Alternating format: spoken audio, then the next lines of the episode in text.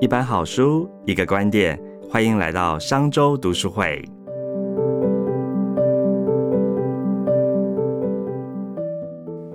各位商周爸的朋友，大家好，又来到我们商周读书会的说书时间了。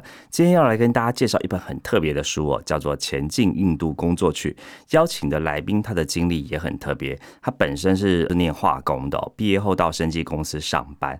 后来也特别去澳洲留学，没想到最后的一个注脚是在印度生根十几年了，可以说是第一位到印度创业的台湾女生哦。这位台湾女生叫做闵幼玲 Kenny，请 Kenny 跟大家打声招呼啊！大家好，我是 Kenny。嗯，是，呃，其实大家也叫你小敏嘛，哈。对，大家也叫我小敏。OK，那小敏其实很早就到印度去工作了。我们前面提到你的经历啊，看起来其实都跟。印度无关，好像除了旅游业好像有点关系，但从生技业啊，然后一直到你做这个化工，嗯，好，听说你还在这个洗衣粉、肥皂、洗衣粉公司待过，这样第一份工作，这样，对，那是什么样的一个因缘机会，竟然会让你跑到印度去创业？因为我想，大部分很多人讲到印度，我就想，哎。是一个很落后的地方吗？是不是一个很危险的地方呢？就是台湾人对于这个印度其实都有很多的幻想或假想，这样子是不是可以请小敏分享一下你这个一路走过来，到底为什么会跑去印度啊？我想哦，应该我我觉得为什么当初会决定去印度创业，其实应该最主要是刚好在三十而立的那个人生交叉口。嗯哼，其实就像呃，您刚才说。我从大学毕业，甚至专科毕业，就是一路上工作。那一直在换工作的期间，当然每一间公司我会学到不同的技能。那可是换，不要说一直换公司啊，当学到一定的程度，我就会觉得好像。好像没有什么东西可以再继续学，嗯，所以那时候我记得当初我是在生技，他是做那个藻类的荧光蛋白，那我做市场开发，对，好，那时候也是大概有一阵子待三年多吧。那因为我的客户几乎都是海外，其实我我们主要是外销，哈，台湾的外销，然后你必须在啊找海外的客户，那这些客户们几乎都是实验室，那是德国籍或是美国籍，那。除了就是偶尔你会你知道吗？会有所谓的呃技术的交流之外呢，那大家也会互相去分享一下彼此在当地的生活，所以那时候刚好。我其实那时候是在自己在想，说我是不是要找另外一份工作？因为其实当时的公司它有很多的一些呃一些所谓的存在点哈，那个是我没有办法去克服的，所以我就想说好，然后我就把这个这个事情，我就跟了呃那些博士们，你知道博士们的鬼点子超多，然后那我记得最清楚的是那个也有那个印度裔的博士们，他们就是左一句右一句，然后那时候刚好金砖四国。高盛他的那时候报告刚好就是台湾炒的正热，然后就有人说，可你所有国家都去过，你不然你去印度好了。哦，就是因为这句玩笑话，因为撇开印度，它还有中国、巴西跟俄罗斯。对，我就想巴西有点远，俄罗斯我不喜欢伏特加，那也很冷，也很远，所以我就想说，好，不然我去印度看看好了。哦，所以只是因为一个因缘际会，就是以前的这个同事提到了印度，对，因此就勾起了你的兴趣，这样子。对，就是可能他们就是玩笑话，对。可是当时的我，我就是大家给我意见，其实我都会去问我的朋友们，然后当然有些人说你就继续找工作就好了，嗯。可是因为我一直在换工作，我当时是三十岁，哎，我要换多久？对，那这样下去，我觉得好像。人生就就难不成就是一直在换工作吗？对。那当然，那也有朋友就说，那不然你就去看一看。嗯。那只是说，因为我的个性其实我是理工背景的。对。那很多人就说，哦不，你去求证看看。那有我其实也很爱玩，我就觉得哦好啊，反正这么多，我就去看一看。那因为这些博士们的一句玩笑话，外加我觉得在三十岁，我应该可以去做一些什么事情，而不是帮人家工作。对。因为帮人家工作，它有一个主导权不在你，你不是老板，对你可能有一阵子，每一阵子你可能就被裁员或什么的，所以我就想说，好啊，我不然我先把工作辞掉。我的工作辞掉的时候，其实大家都反对，因为薪水还不错。对，在生技公司十几年是一个非常也是到现在也是很夯的行业。对，那尤其在当时，因为你是生化，其实我算生化行业，然后我又是做 marketing，其实呃薪水真的还不错。嗯，那只是说。薪水还不错之外，我会想说，然后呢？难不成就是要结婚生子，你的人生就这样了。对，所以那时候就想说，我就去看一看。对，所以最主要是我想要去做一些什么事情。所以其实你也拥有，我觉得啦，有一颗漂泊的心。就第一个，你看嘛，你在三十岁的时候之前，你跳过好多不同的领域的行业，从这个好工厂、化工厂，然后这个旅游业，然后生技公司，其实都一直在跨不同的产业哦。但我看你的书上，在这个前进印度工作去有提到说，其实你会发现呐，在这些不同。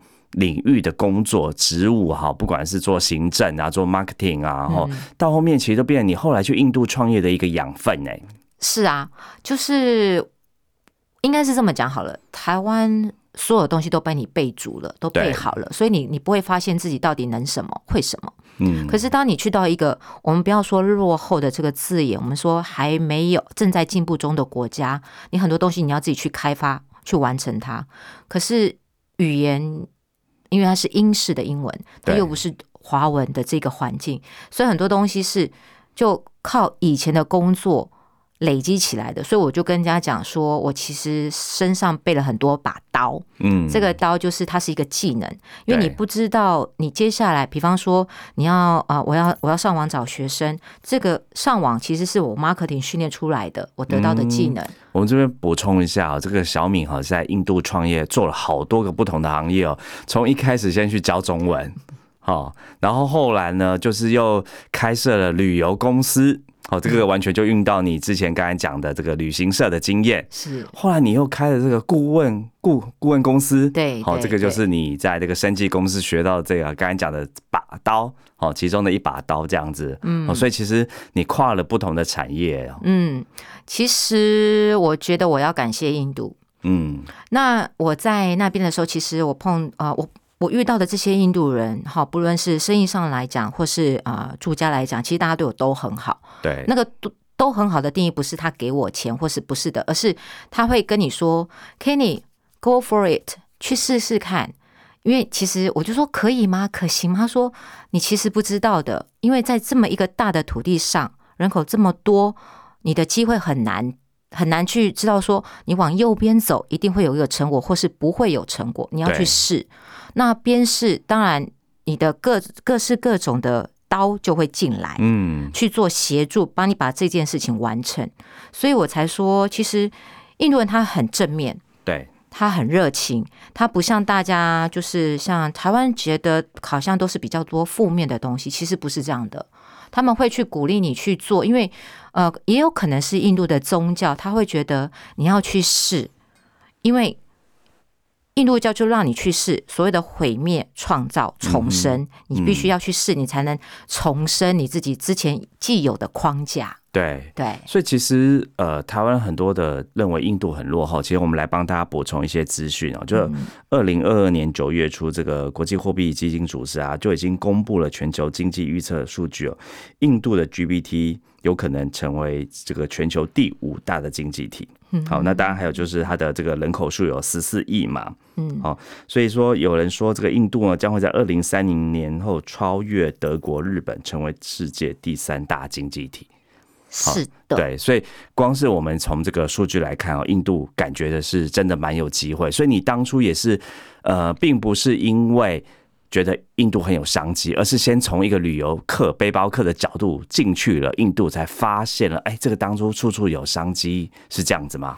呃，我觉得应该是，应该是说好了，其实去印度旅游，其实一的去旅游，还有另外就是我去看市场。OK，我再次回到是我最后一份在台湾的工作是做市场开发。嗯哼，那市场开发就是它就是一个职业病嘛，对，你就是要去看市场。那当我我记得我那时候当抵达到印度的时候，我觉得很好玩，因为台湾有的那里都没有，而且台湾的塑料塑胶其实是很强的。可是当时我并不知道，在我我记得我在旅游的时候，我去买了一罐那个瓶装的那个可口可乐，嗯，然后大家都会有那个吸管，对，我发现那个印度的小店那个吸管子放上去它就飘起来啊？为什么？后来我我就问我朋友，我就问我同学说，为什么这边的塑胶这么差？你你放进去台湾的吸管放进去就应该是沉下去的啊？他们说。因为因为印度的塑胶很弱啊，他们没有塑胶行业，那塑胶的呃就是聚合物那时候就讲到的是聚合物的东西。我说哇塞，这么很简单的那个塑胶是轻轻的。对我说哦，那我们可以卖塑胶类，比方说碗盘呐。嗯，其实后来我才知道，原来是台湾是塑胶的王国。对，有很多像我的前几位的 CEO 的学生，他们其实是跟呃台湾去买所谓的聚合物，比方说 PP、PS 这些进到印度，因为印度没有这些原料。嗯，那我们刚才讲啊，那你是为什么第一份到印度的工作是先教中文呢？哦，我就就想说，嗯，我要跑单包嘛，我要买东西呀，然后我同时也不想说一直在花老本，应该在当地会有一些小小的收入。其实最最大起因是这样，然后就想到说，为什么没有中文或是华文的语言学习中心？嗯，连华侨都没有，没有华人。唯一的 Chinatown 是在远在加尔各答，加尔各答在东印度，它不在德里，不在北印度。OK，然后我就想说，那时候到印度是先到哪一个地方落脚呢？德里，德里。OK，对，在北，就想说怎么都没有学中文啊？这跟我去其他国家不太一样。比方说，你去日本，你可以看到学中文的补习班等等。然后后来我就想到，嗯，台湾之前其实很多外国人在教英文，在麦当劳教英文。那我就想说，好哦。那我我试试看，在就是印度的麦当劳教教中文。哦，所以你呃就是先当背包客，先到印度玩了两个月，然后发现哎处处都是商机。哦，就是刚刚比如说刚才讲从吸管这件事，就发现其实台湾有很多强项是可以到印度去开发的，但是哎你完全单枪匹马哎你。我据我所知，你家里你也不是富二代，不是，然后你也在台湾也只是啊三十岁前也只是一个上班族，对，一个一个这个我们说这个小资小资女，小资女好，现在流行讲小资女，好小资女，对，然后呢，其实你也没什么澳元，你就这样子，哇，好大的胆子哎，就跑到了印度，然后两个月的背包客就说哦，我要留在这边创业，嗯，我觉得这个应该是呃，我要谢谢我我在西澳游学留学的红妈 Pauline。就是我之前呃有一阵子我就是辞掉工作去澳洲去学语文，然后这一年其实对我影响很大。我记得后妈跟我讲说，Kenny，我觉得你这样不错啊，就是你可以把工作辞掉，然后你停下来思考一下，你接下来的下一步，你的人生要怎么走？嗯，如果你没有停下来，你就是跟着所谓的潮啊潮流这样走的话，走到后来你往回头一看，这些路不是你要走的。嗯，是你跟着大家的方式走，可是它并不是你要的。嗯，对我觉得它影响我很大。嗯，那因为其实当时的 Purse 不像现在很多人去，当时其实没有人，也没有任何的华人，就很少，非常少。十几年前，十几年前，对。然后我当时选择去 Purse 的时候，我的朋友说：“你为什么不去美国、英国？你为什么要去一个一个所谓的呃，就是不是首选的国家？”我觉得很好。我说因为。那边没有华人，而且我没有去过，嗯，我也很好奇 Purse 它长什么样子。对，那这一年我的后妈她确实她启发我很多，我觉得影响我最大就是停下来看，想你要的是什么。嗯，这个这个想跟看不是金钱。嗯，我相信大家都会觉得说赚钱很重要，对，是没错，赚钱很重要，但是。你要很开开心心的知道你这个钱怎么赚的，你要很开开心的工作，那个钱才有意义。对，不然它就是大家所谓的，呃，你赚了这么多，可是你身体不好，健康不好，就直接。付医药费了，嗯，赚钱买医药费 这样子，对对对，所以其实你是一个非常听从内心的声音的人呢，就是像你刚才说，你不会呃按着潮流走，你会去思考自己真正想要的是什么这样子，然后你做出了一个可能跟一般人的选择跟决定都很截然不同。嗯，我我觉得还有这个有可能哈，我觉得应该也是就是要谢谢我我我在专科，甚至在大学丹大，因为我我丹家念的是化学系。嗯，那我我记得我们的教授他始终都是提醒我们一句话，他就说结果不重要，过程很重要，过程你要去想。那因为属于那种理工性的特质，我的背景是理工，所以不太呃会去去想到说。应不应该适不适合，O 不 OK？觉得化学系嘛，我们做了很多实验。我记得我那时候在大学的时候做实验做到天荒地老，那我只记得就是不同的比例，你透过不同的方式可以去达到不同的成果。嗯哼，可是它没有所谓的好或坏，嗯，只有你要不要接不接受。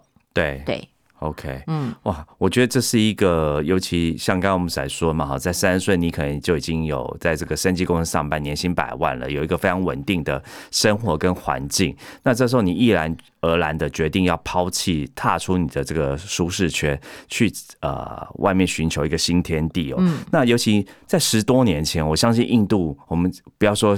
十多年，现在很多人都会觉得印度是不是一个很落后的地方？十多年前更不用讲嘛，哈！你十多年前到印度，真正一开始的时候啊，有没有什么很特别的生活初体验，是让你非常的这样惊吓或压抑呢？就是真的是跟你的在台湾的经验差太多了呢最让我印象深刻是找房子。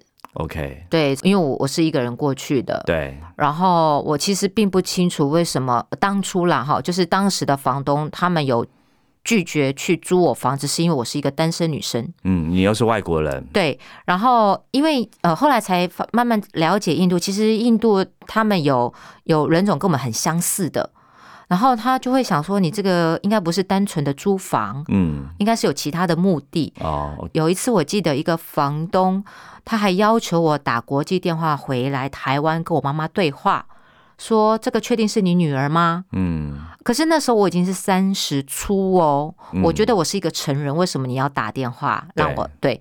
然后这让我就压抑。然后另外一个当然就是也是房子的事啊，嗯，房东他收了我的押金，我觉得应该是诚信嘛。可是在我要搬进去的前一天，他就跟我说他不租我了，所以啊为什么？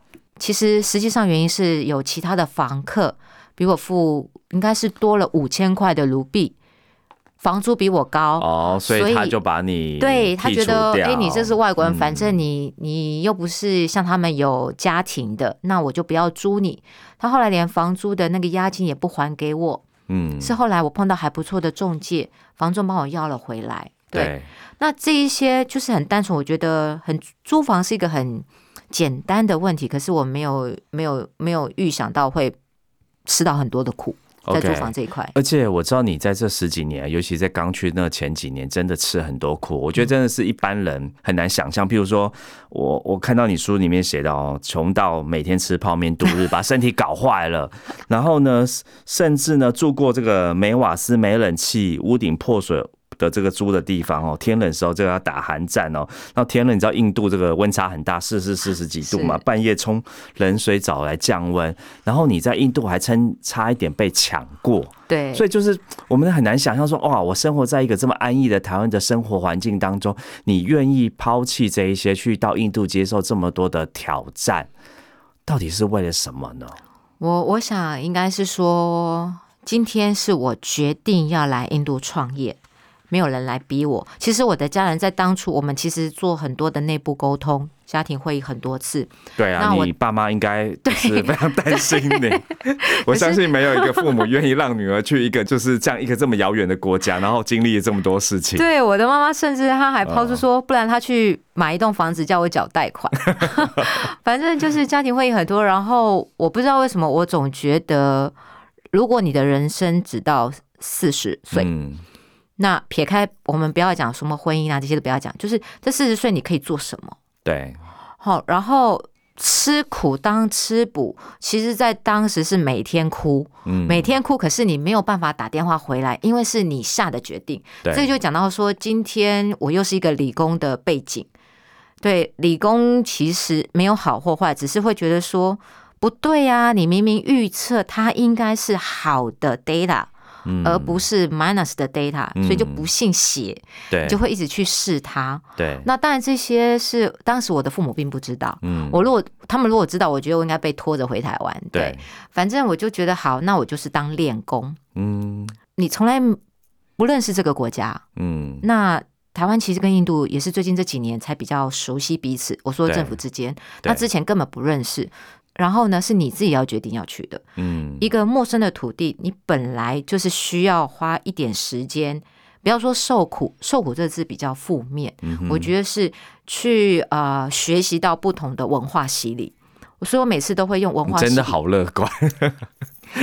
很乐观，很乐观。对，因为我觉得还有另外一个，就是因为我我的姐姐她在医院，她其实呃就是呃放射技术师，嗯，然后嘛在医院，然后也经过了 SARS，对。那 SARS 这一段时间对我们家其实影响很大，因为我我我姐姐在医院，那我们不知道她是不是可以健健康康的走出来。对，所以看过了这一些，经过这一段以后，我们家确实就会觉得，好，人生你应该可以去做不同的尝试。我的家庭教育也是这样，嗯，那外加上碰到我的呃理工的这样一个方式，不信邪啊，对对，就是不断的做实验，不断的求出得到结果这样子。对，然后你当然也不能跟别人说去抱怨，嗯哼，因为你自己做的决定，对对，那还好。反正就是关关难过关关过，那我身上的刀从之前只有十把，现在就是四五六十把，后面很多把。遇到什么样情形就可以拿出这一把来。我看书里面有一段，我真的是看了，我我真不知道要哭还是笑，你知道吗？我看到你书里面写有一段，就是那个瓦斯漏气，就瓦斯行小弟竟然拿什么火柴打火机要现场点瓦斯，对，他其实呃印度。当时是没有打火机的，就是那个火柴火柴旧的火柴。对，然后其实因为每次送就哦 OK 没有问题，其实那一次就是你就会闻到很重的瓦斯味，那那空间不大，然后就赶快把那个就是 gas wala 把他叫回来，然后那很熟啦，反正他就是经常送我住的那个瓦斯，他就笑笑哦好，我说瓦斯楼下，他说好没有问题，然后其实我的下一个动作是去我的浴室。拿肥皂，肥皂，对啊，这个不是基本常识吗？对，我在拿的时候就拿到那个厨房要给，对啊，放开没有喷泡泡，他就直接从他的外套，我在想肥皂水，你呢？火柴盒做什么？他要点瓦斯桶，他就啪。点火柴了，我就哇塞，我就直接跳出来耶！啊，这个我我真的超难想象，因为我们家前阵子也是用旧的瓦斯桶，然后也是冒冒气，就然后那个师傅说：“哎，你去拿那个肥皂水来，我们来看一下哪边漏气。”是啊，我看到这一段，我整个呃想说：“哇，那心脏也要很大颗，真的爆炸怎么办？”停半拍，然后他看到我跳出来，然后他狂笑，你知道吗？他重点他笑的，他就说：“哦，这是正常程序。”我说：“白药什么正常程序啊？这个会爆炸的。白药就是哎，哥们，这个这个不可以这样。”他说：“可是这边都这样啊！哇，你看，光是这么一件小事，就是就是台印之间的差异这么大，还有没有什么很特别让你我们讲哇会这样子？很多事情？分享一两个，很多人就说那个抢劫好，那个抢劫也是蛮有意思的，就是。当初的那个那个时间背景哈，就是我是坐在那个呃三轮车上，然后我要去去到另外一个学生家上课，对，然后我刚好是背包，我就抱在手里面，刚好我有习惯，就是右手会会绕着我们那个背包的包带，好，就是这个习惯性，然后就觉得好像后面一直有那个就是脚踏车，想说为什么脚踏车为什么骑这么慢？因为我们已经很慢了，因为我比较重，我想说奇怪，他应该在我前面，可是发现在我后面，对，然后当时的。马路不是柏油路，是碎石子路哦。然后他他以为我的包包是很，因为看起来体积不大，看起来很轻，所以他就瞬间就加快了他那个骑脚踏车的速度。所以你是被脚踏车行抢，不是机车行抢。他 他要把我的包包拉过去，我包包就放，就是因为比较重，对，就他差点雷踩到吗？这个画面好有现场感哦，就是。然后，因为他这样做，所以那个我的那个三轮车的那个司机，他也觉得为什么会有人要抢劫？然后你抢劫又不是用机车，然后他才又 累惨，对，然后又被我的包包拉回来，然后我们那个三轮车就说啦，然后就就感觉。所以你在印度十多年就遇过这一次而已啊？对对，所以没有想象中大家说哦，印度其实这个治安很不好啊，要很小心，抢劫很多啊。其实我觉得抢劫最多的地方应该就是观光客最多的地方。OK，因为你没办法，当地的收入就是观光客，但是也也不能这么这么这么说了哈。呃，抢劫其实每个国家都有，嗯那只是说印度的抢劫现在看起来也没有这么多，他至少他不会去要你的性命。嗯，对，那呃，还有就是他有宗教的这一块，对。对，那通常除非是饿到不行，好，我们这时候讲到是因为他要生存，嗯哼，他为了那十块钱的卢比，可能是台币的四块，对，台币四块是他一天的餐食费用哦，三餐，嗯，那你换个角度讲，好，你不用抢，我给你，嗯，对，就是有时候，因为后来我是慢慢慢慢透过学生们，也透过就是生意的这些合作伙伴们，我才观察到，其实事情不是这样的，他有他的原因跟理由，不然他不会去违逆到他的宗教。对对，尤其是印度教，印度教就是他们是一个非常虔诚的民族。对对对对。就就到，我觉得还蛮好玩的。Anyway，所以其实你到了这一个哈，我们讲这个偏远的印度啊，其实你也用非常开放的心态来看待在你身上发生的所有的一切，不管是好或坏。我觉得我很很幸运，嗯，好，我很幸运有这个机会，就是我的家人啊，跟我朋友他们就是很支持我。那我也很谢谢印度给我这个机会，因为对，其实坦白讲，印度确实是很难。很难撑下去，尤其是你在第三年的时候，对，因为呃，它不像其他国家，你可能两年你就可以知道去定生死，你要么就继续往前走，你要么就回来，对。可是印度不是的，它定生死是可能四年、五年，甚至到十年。为什么要这么久？因为它太复杂、太多变。对，它复杂，也它它人口多，语言多，对。然后每一个人的心中那条线也不一样。OK，那条线就是。呃，哎，分享一个小故事。之前有一个台干，他就是在开车，然后呢要考驾照。嗯，教练就问他，啊，他就问教练说：“我可不知道是不是要呃对那个左边那个那个那个线道比较容易过？”后来那个教练就跟他讲说：“哦，不用，那条线就在你心中。”啊，好悬哦！那这样上路上每个人的心中那条线都不一样哎。对，所以呃，如果有机会，你有机会前往印度的话，你会发现那个车道原本是三三线道，对，它会变成四五六七八九线道，对对。那也因为是这样，我才发现哦，每一个人的那条线跟我们台湾的星座那把尺啊，我们台湾其实是很平均的，大家的规范标准是都差不多，嗯。可是，在印度不是的，嗯，因为人口多、宗教多、语言多，嗯，那。你根本不知道你碰到的那个印度人他是来自于哪一区哦，好像听说连官方的语言就有二十多种。对啊，对对，没错。那甚至有时候你可以看到南北印的印度人他们交谈的时候跟方也不一样。我看到书里面有提到说，这个比如北印的人就长得很高大很白，很像这个白人。对，南印呢就是比较黑、比较精瘦、比较矮，比较像我们看到这个南亚的人嘛，对不对？没错，因为呃，北印它刚好连接的是欧洲，还有。远古时期的雅利安人，他其实是欧洲的。其实北印人，比方说像呃更北北的北北印，他的呃眼珠的颜色可能是绿色，皮肤是白的，可是他是印度人。哦，有点像我们看那个宝莱坞电影里面那些俊男美女，长得很像这个白人，然后轮廓很深，皮肤很白，浓眉大眼这样子。他们都是印度人。OK，那南印的话，因为呃就是气温，好气温，还有就是呃纬度，那大部分南印人他就是以前呃就是比较。娇小，对，好，身材比较娇小，对，所以有时候你会看到南北印他们在交谈的时候，他不是用 Hindi，不是用印地语，他是用英文，嗯哼，所以刚开始我想，嗯，你不是印度人吗？对，啊，右边不是也是印度人吗？只是一个来自南，一个来自北。我说，那你为什么不用印度语交谈？